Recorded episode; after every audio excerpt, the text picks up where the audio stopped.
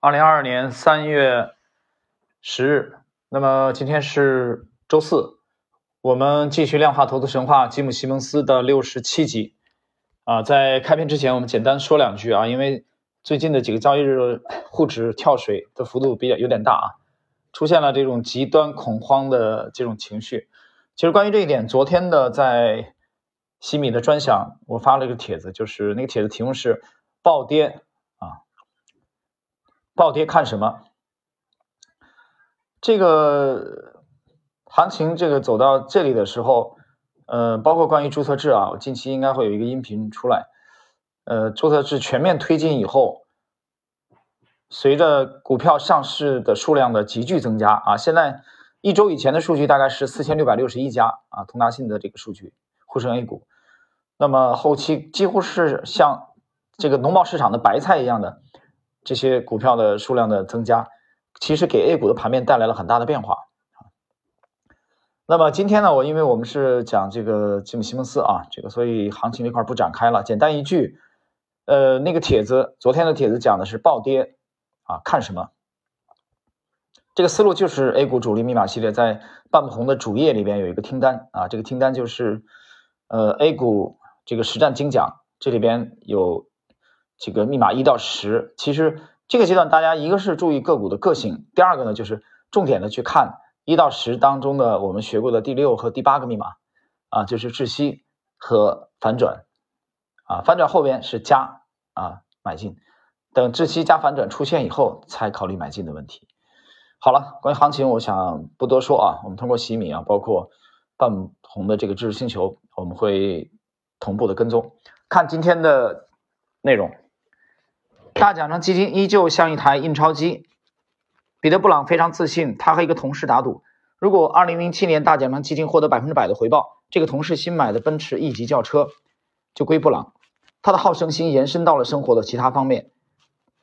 他身材较瘦，身高一米八三。他曾在公司的健身房中与同事们进行壁球比赛和力量训练。当西蒙斯带着他的员工和家属在百慕大群岛。度假时，许多人穿着齐膝的黑色长袜和凉鞋，懒洋洋地躺在游泳池的旁边观看水上排球比赛。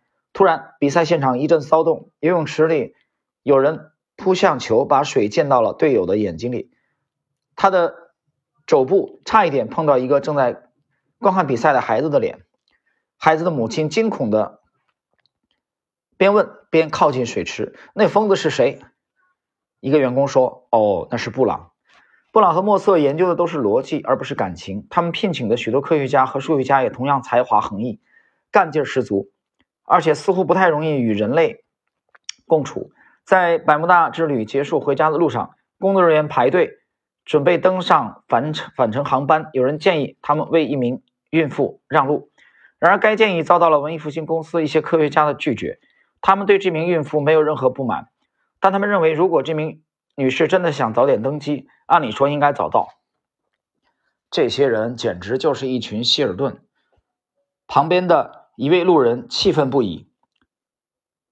他说的希尔顿就是电视剧啊，这个电视剧的美剧啊，在美国还挺有名的，就是《The Big Bang Theory》。呃，翻译过来名字就是《生活大爆炸》里边的那个角色，因为承担了更多的责任。布朗花了很多的时间与销售主管以及其他已经适应他古怪唐突性格的人打交道，就像一名青少年一样。他玩世不恭、桀骜不驯，特别是当基金运行良好的时候。然而，有的时候布朗却因为一些琐碎的事情而变得精神失常。在一次会议上，一位下属不小心把手机调到了震动模式而没有关机。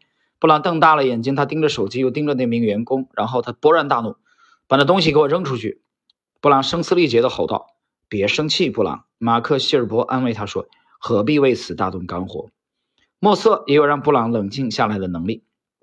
只要莫瑟在身边，布朗的情绪似乎就会好一些。莫瑟与大多数同事的交流不多，白天有时也会吹口哨，但他却经常与布朗一起讨论如何改进交易模型。一个感性外向，另一个沉默严谨，他们两人的结合有点像喜剧。二人组，各位，今天的篇幅非常简短啊，其实讲的就是呃，大奖章的两位支柱啊，支柱人物罗伯特莫瑟和彼得布朗，他们其实是非常互补的一对儿。好了，今天的内容就到这里。